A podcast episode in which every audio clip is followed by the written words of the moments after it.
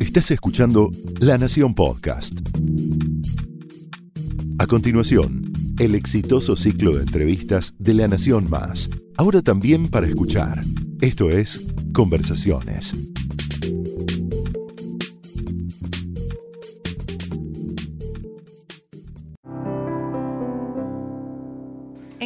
Recibimos a hombres y mujeres que nos inspiran. Soy Mariana Arias y hoy voy a conversar con un hombre que es monje budista, fotógrafo, escritor, hijo de un famoso filósofo francés, Jean-François Revel que su prédica espiritual y también sus libros son muy conocidos en Europa y en Estados Unidos. Algunos de ellos son El arte de la meditación, El monje y el filósofo, La revolución altruista.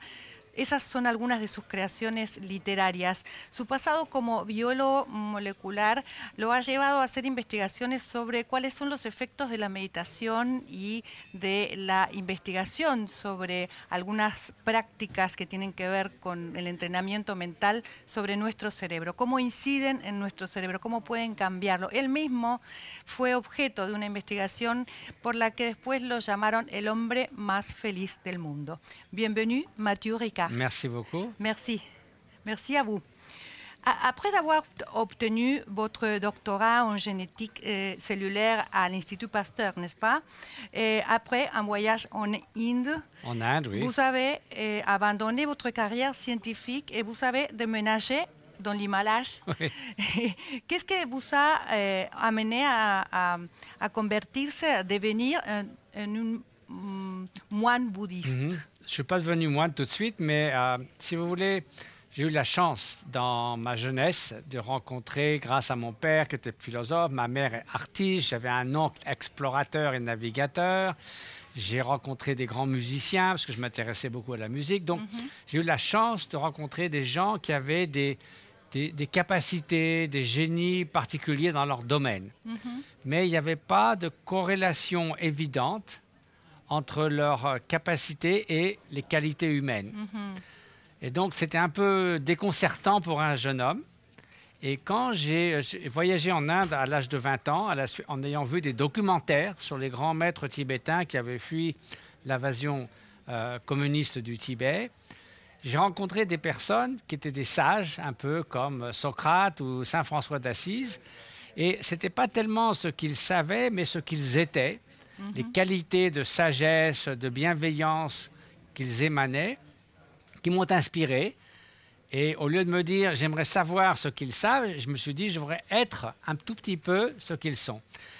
Et donc c'est ça, pendant 5-6 ans, j'ai fait ma thèse de doctorat en faisant des allers-retours tous les ans. Et au bout de 6 ans, j'ai décidé je vais m'établir à Darjeeling, dans l'Himalaya. Et ça fait 50 ans que je vis dans l'Himalaya et j'en suis très heureux. Et comment a, changé votre vie? Alors, ma vie, au lieu d'être centrée sur la recherche scientifique, euh, de la biologie, de la division cellulaire des bactéries, etc., etc., et ma vie a été inspirée par euh, la démarche pour devenir un meilleur être humain, pour euh, euh, se- se débarrasser de, de l'animosité, de la jalousie, de l'arrogance et cultiver la bienveillance, la liberté intérieure, la paix intérieure, et puis aussi avec des personnes dans une culture et un environnement qui est extrêmement favorable à, à cette démarche. votre, votre vie spirituelle et votre caméra ne font qu'une euh, seule pièce aussi. Non Vous avez choisi la photographie comme une moyenne d'expression. Pourquoi cette, Alors, euh, c'est- cette élection? Ça, c'est une phrase très bienveillante de Henri Cartier-Bresson, qui était un ami et qui a dit De là naissent ces images fugitives et éternelles. C'était très bon de sa part. Si vous voulez, euh, mon père était écrivain, ma mère est peintre. Moi, je ne sais pas dessiner, je ne suis pas vraiment Alors, un le- écrivain. le- Donc, finalement, la photographie, euh, bah, c'était surtout un moyen de partager, de partager ces moments privilégiés auprès de grands maîtres spirituels qui sont si loin des pays occidentaux, des paysages sublimes de l'Himalaya. Et c'est vrai que cette beauté des hommes, des femmes et, des, pa- et de la nature, on a envie de les partager, de- d'en faire un cadeau à ceux qui regardent ces images. Donc c'est toujours pour redonner confiance dans la nature humaine et pour provoquer un émerveillement devant la nature de sorte que nous protégions cette nature que j'ai voulu travailler la photographie. Et, dans, son livre Le Moi et, la philosophie, vous, dialoguez avec votre père, n'est-ce pas, qui est philosophe. Oui. Et comment se rencontrent la philosophie et la spiritualité?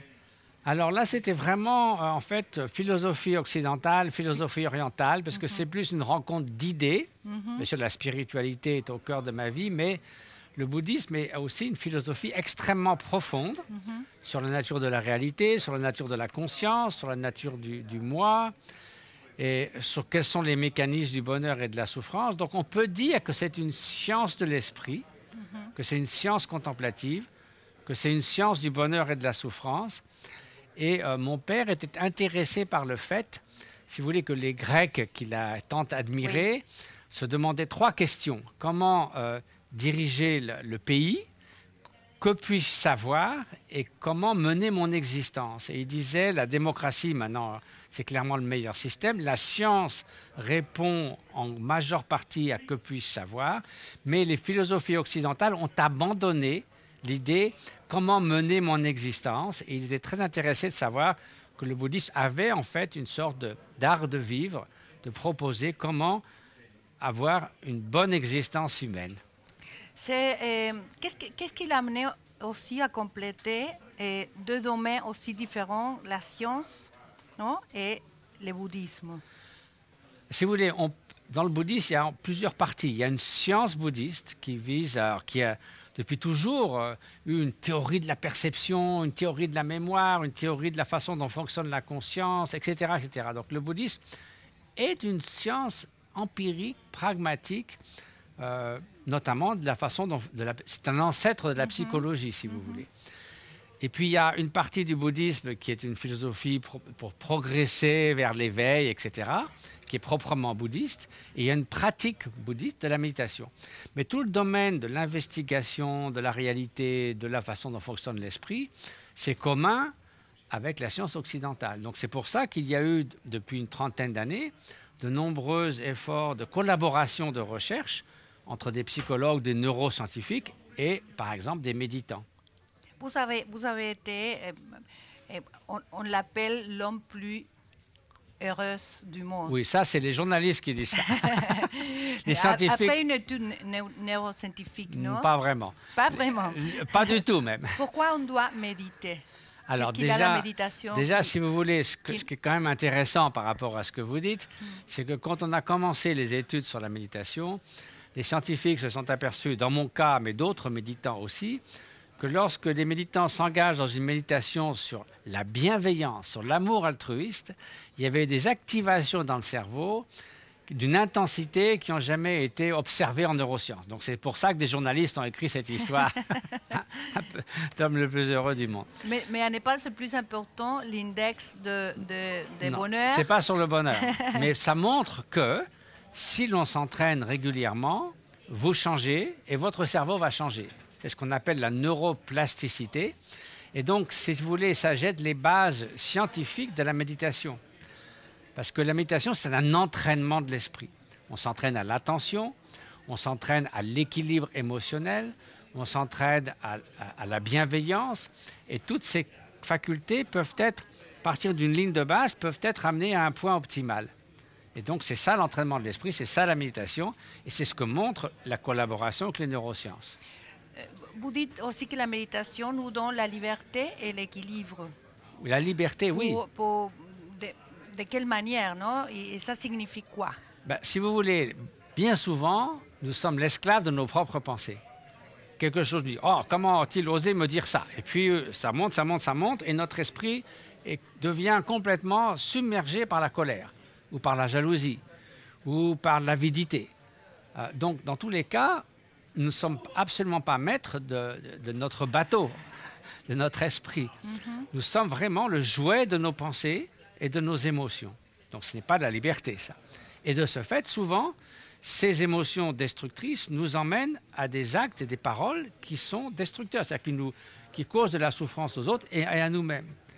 Donc, être libre, ce n'est pas euh, vider l'esprit de pensée, c'est faire en sorte que si une pensée survient, si c'est une pensée qui est- va amener de la souffrance, c'est de la laisser se défaire à mesure qu'elle arrive, comme un oiseau qui traverse le ciel et qui ne laisse pas de traces.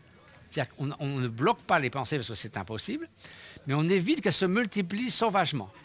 Donc ça, c'est un entraînement, une maîtrise qui nous donne en fait la liberté. Comme un marin qui est à la barre de son bateau, il maîtrise son bateau, donc il est libre de naviguer là où il a choisi d'aller. Quand, quand il l'a, non quand, quand- Mais si, il a donc, le- si vous voulez, de dire que la liberté, c'est de faire n'importe quoi, ce qui vous passe par la tête, c'est comme un bateau qui dérive Oui, oui, et oui. il va bientôt euh, faire naufrage.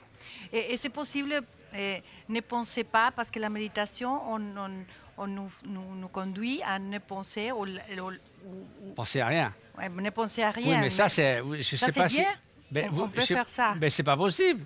c'est pas possible, oui. C'est même pas désirable. Mhm. Ce qu'il faut, c'est que les pensées ne prolifèrent pas inutilement. Il s'agit ni de bloquer les pensées, mais ne pas les laisser devenir une tempête qui euh, sème le trouble. Parce que notre esprit, nous avons affaire à lui du matin au soir, mais il est comme un singe qui s'agite constamment. Et en plus, il peut être notre meilleur ami quand nous nous sentons bien, mais il peut aussi être notre pire ennemi s'il nous amène à la dépression, à la haine, etc. etc. Donc, une meilleure connaissance et maîtrise de notre esprit, c'est une des meilleures choses que l'on puisse faire dans l'existence. Nelson Mandela a déclaré J'ai toujours su euh, qu'au fond de chaque euh, cœur humain, il y a de la piété et de la générosité. Les gens apparemment peuvent détester, mais s'ils peuvent détester, s'ils peuvent apprendre à détester, ils peuvent aussi apprendre à aimer. Mais bien On- sûr. On peut, on peut apprendre à faire une, une bonne Mais être bien sûr. humaine. Mais bien sûr. D'abord parce qu'on a le potentiel pour ça. Vous savez, très souvent, on est attiré par les mauvaises nouvelles, par la violence, parce que c'est un danger potentiel. Admettons que 100 personnes aillent aider des personnes âgées ici à Buenos Aires. Ça ne sera pas dans les nouvelles à 20 heures sur le journal télévisé. Si une personne va cambrioler une banque ou attaque une vieille dame, c'est sûr qu'on va en parler. Donc l'évolution nous a équipés pour faire attention à des choses qui sont déviantes, dangereuses, menaçantes. Mais en fait, ce que j'appelle la banalité du bien, c'est-à-dire que la majorité du temps, la majorité des 7 milliards d'êtres humains se comportent de manière décente les uns envers les autres. Donc ça, c'est ce qui est normal. Mais, mais ne sont pas nous très égoïstes L'être humain n'est pas très Alors ça, égoïste. c'était une théorie qu'ont eu beaucoup d'économistes, beaucoup de philosophes et beaucoup de Mhm. Seulement une psychologues. théorie, vous croyez? Pardon? Seulement une théorie.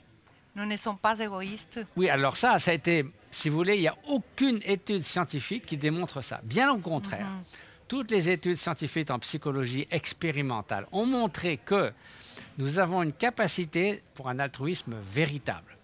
C'est-à-dire que nous agissons très souvent pour le bien de quelqu'un sans que ça soit un calcul pour en retirer quelque chose euh, plus grand que l'investissement que nous avons fait. Donc ça, je crois que c'est une excellente... Pour, nous, dans le- le monde dans lequel je vis, c'est une évidence.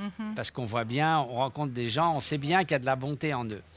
Mais c'était important, à mon sens, que ça soit démontré par des dizaines d'années d'études scientifiques sérieuses, parce que si nous n'avions pas ce potentiel d'un altruisme véritable, pourquoi essayer d'apprendre aux enfants à être davantage bienveillants, etc., etc., ou à la société d'être plus bienveillante?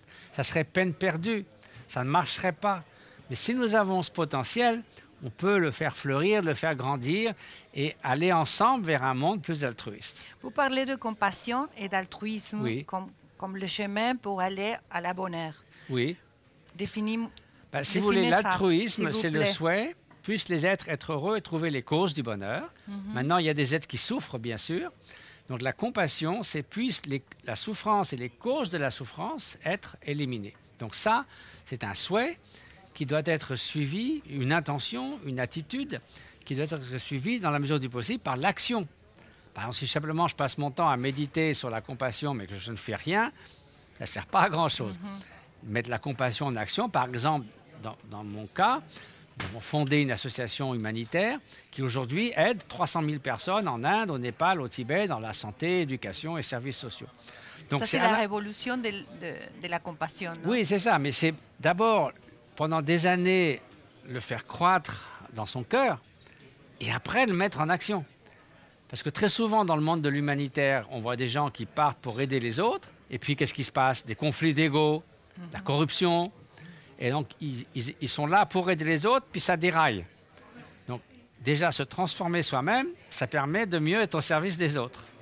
Vous, vous croyez que, que on, on peut, on peut propager, on peut faire que, que tout le monde médite, que tout le monde comprend que, l'altruisme, la compassion soient les chemins pour être... euh, Oui, alors si Bon. vous voulez que tout le monde médite, ça c'est un choix personnel. Mais comprendre que nous avons un potentiel pour l'altruisme, qu'il faut le développer dans l'éducation, dans le monde social, dans le monde du travail, je crois que c'est une nécessité pour le monde moderne. Et ça, la science va tout à fait dans ce sens-là. Dans la théorie de l'évolution, on parle beaucoup de la compétition, la survie du plus fort. En vérité, toutes les études récentes sur l'évolution montrent que la coopération a été beaucoup plus créatrice pour arriver à des niveaux d'organisation beaucoup plus complexes qui mènent, par exemple, à l'espèce humaine, que la compétition. Si vous voulez, la, la coopération, tout le monde y gagne. La prédation, comme euh, je mange un autre animal, il y en a un qui gagne, l'autre qui perd. La compétition, tout le monde y perd parce qu'on passe son temps à se battre les uns contre les autres. On passe beaucoup d'énergie et peu de résultats.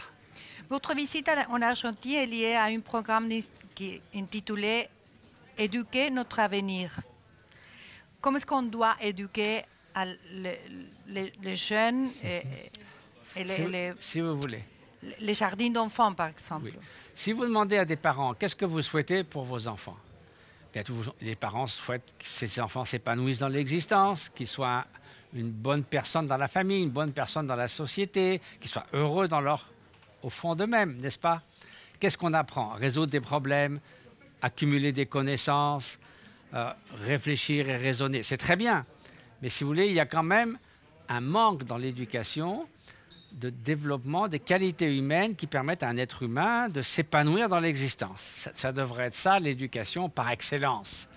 Donc c'est un peu quelque chose qui manque dans l'éducation, notamment du point de vue des valeurs éthiques, des valeurs fondamentales. Il ne s'agit pas d'une éthique basée sur telle ou telle vue dogmatique, religieuse ou non.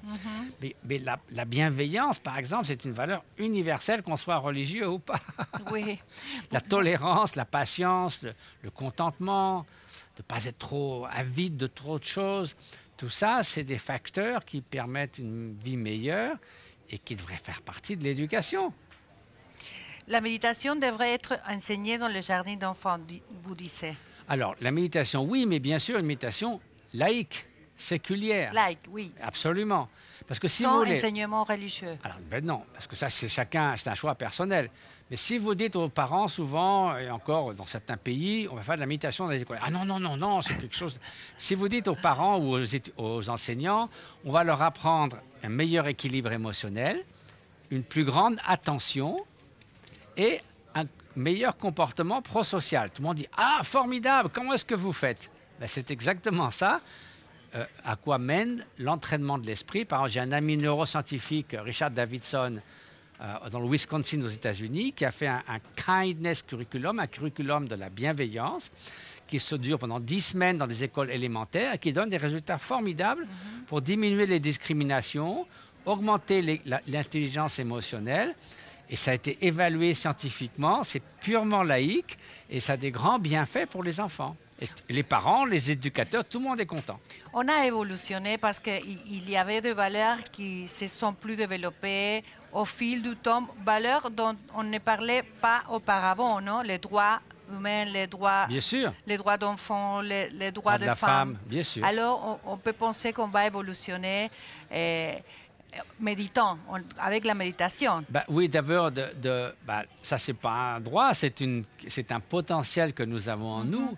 Et je crois que l'idée que l'on peut soi-même. Parce que si vous voulez, personne n'est contre l'éducation. On sait qu'il faut passer du temps à apprendre. Pas seulement l'école, mais si vous voulez jouer d'un instrument de musique, si vous voulez faire un sport, si vous voulez jouer aux échecs, tout le monde est d'accord. Mais pourquoi, par quel mystère est-ce que les qualités humaines comme la bienveillance et l'attention viendraient au maximum sans qu'on fasse rien? Comme tout potentiel, elle a un point de départ et puis un point d'arrivée. Mais si vous ne faites rien, ça reste au point de départ. C'est pareil pour on n'est pas né en sachant lire et écrire. Donc il en va de même des qualités humaines comme la, la capacité d'être attentif et la capacité d'être bienveillant. Donc ça me paraît presque une évidence et les neurosciences vous disent que le processus qui vous permet d'apprendre à lire, à écrire ou à jouer aux échecs, la neuroplasticité, c'est le même processus qui vous permet d'augmenter votre attention et d'augmenter votre bienveillance. Quels sont les défis pour atteindre le bien-être de l'humanité à court, moyen et, long non, terme? Si vous voyez les défis d'aujourd'hui, la pauvreté au sein de la richesse, par mhm. exemple, hein, qui, les inégalités augmentent dans tous les pays de l'OCDE, la, la, question de l'environnement, la question de l'épanouissement dans l'existence, il est clair que l'égoïsme ne pourra pas trouver la solution. Parce que si vous êtes égoïste, vous occupez que du court terme et que de vous. Ça, ça ne fait pas une bonne société. Ça, c'est pas bonheur et pas une bonne société. Donc, il faut, pour l'économie, pour le court terme, il faut une économie plus solidaire. Mhm. Pour le moyen terme, il faut donner les conditions pour que les gens puissent s'épanouir dans l'existence. Parce qu'un pays qui serait le plus riche et le plus puissant, où tout le monde serait malheureux, ça n'a aucun intérêt. Donc, faire en sorte que le gouvernement ne cherche pas simplement à augmenter le produit national brut, mais aussi la qualité de vie perçu par les citoyens, donc le bien-être des citoyens. Et troisième chose, la bienveillance exige aussi que nous nous préoccupions du sort des générations à venir. Mm-hmm. Et ça, c'est le défi ultime à l'altruisme, parce, qu'elles ne sont pas là pour nous dire, vous savez, euh, si vous faites, continuez à faire ce que vous faites aujourd'hui, nous allons beaucoup souffrir. Simplement, ils ne peuvent pas voter, ils ne peuvent pas manifester dans la rue. Donc, ça demande un effort cognitif que oui, ces générations futures vont exister et que nos actions aujourd'hui impactent considérablement. Et puis il y a aussi, vous avez parlé déclaration des, droits, des droits de l'homme, mhm. préoccupation des droits de l'enfant, des droits de la femme, mais on oublie un tout petit peu qu'il y a aussi 8 millions d'espèces qui sont nos concitoyens en ce monde, et je pense que le prochain pas, c'est de reconnaître que finalement les autres espèces, elles ne sont pas simplement des objets de consommation pour nous ou des objets de, jouissance ou de divertissement. Elles ont une vie, c'est des êtres qui ont aussi beaucoup une conscience, qui font la différence entre le bien-être et la souffrance. Et il n'y a pas de raison qu'on utilise le droit du plus fort pour instrumentaliser à notre guise ces autres espèces. Donc, il me semble que l'éthique, la prochaine étape, c'est aussi de considérer le respect pour les autres espèces animales. Vous êtes ici aussi pour un euh, Anima Film Fest, non? Oui. Un festival de cinéma. Oui. Et vous avez ici quelques films. Euh, Alors personnellement, je vais parler sur l'altruisme précisément, mhm. mais c'est un, un, festival de films qui vise justement à essayer d'amener par euh, le développement intérieur, par la spiritualité, par la réflexion, comment finalement arriver à une manière d'être optimale, et non seulement pour soi, mais aussi pour les autres et pour la société. Merci Mathieu. Un plaisir. Merci. un plaisir. Pasó por conversaciones Mathieu Ricard.